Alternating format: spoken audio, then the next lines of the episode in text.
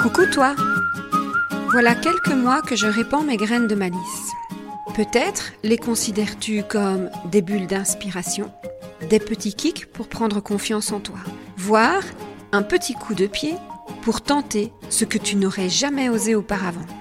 Si tu prends ce podcast en marche, bienvenue. Je m'appelle Valérie et j'aime créer des déclics magiques. Dans tout ce que je partage, tu pioches ce que tu veux pour te frayer ton propre chemin aligné avec toi. Alors, on s'aime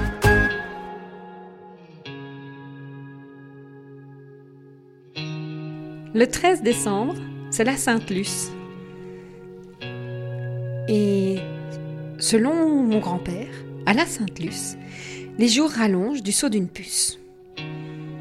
J'ai souri en en parlant il n'y a pas si longtemps, parce qu'en fait, contient une jolie erreur.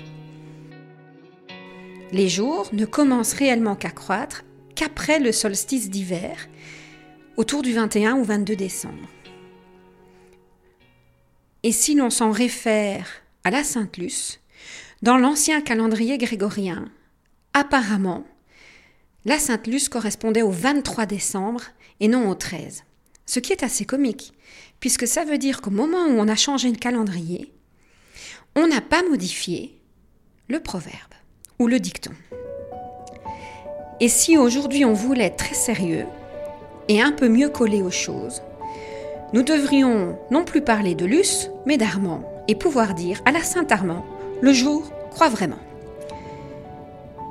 En fait, et merci Internet, la durée du jour continue bien de décroître jusqu'au solstice d'hiver, mais à la Sainte-Luce, le soleil se couche plus tard de quelques minutes.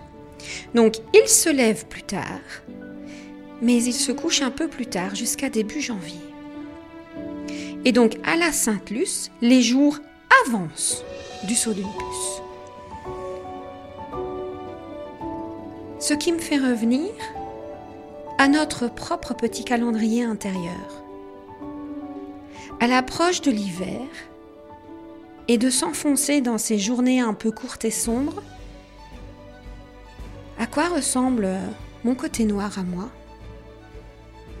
Quelle est cette petite noirceur du moment dans laquelle peut-être je m'enfonce un peu?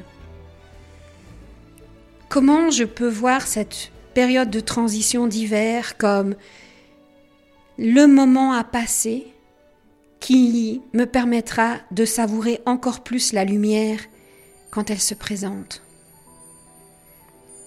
Tiens, et puis, cette petite lumière, vous savez, celle dont on parle toujours, qui est au bout du tunnel.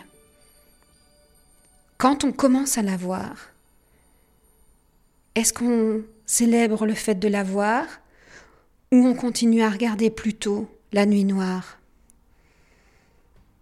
À quoi elle ressemble, cette lumière au bout du tunnel?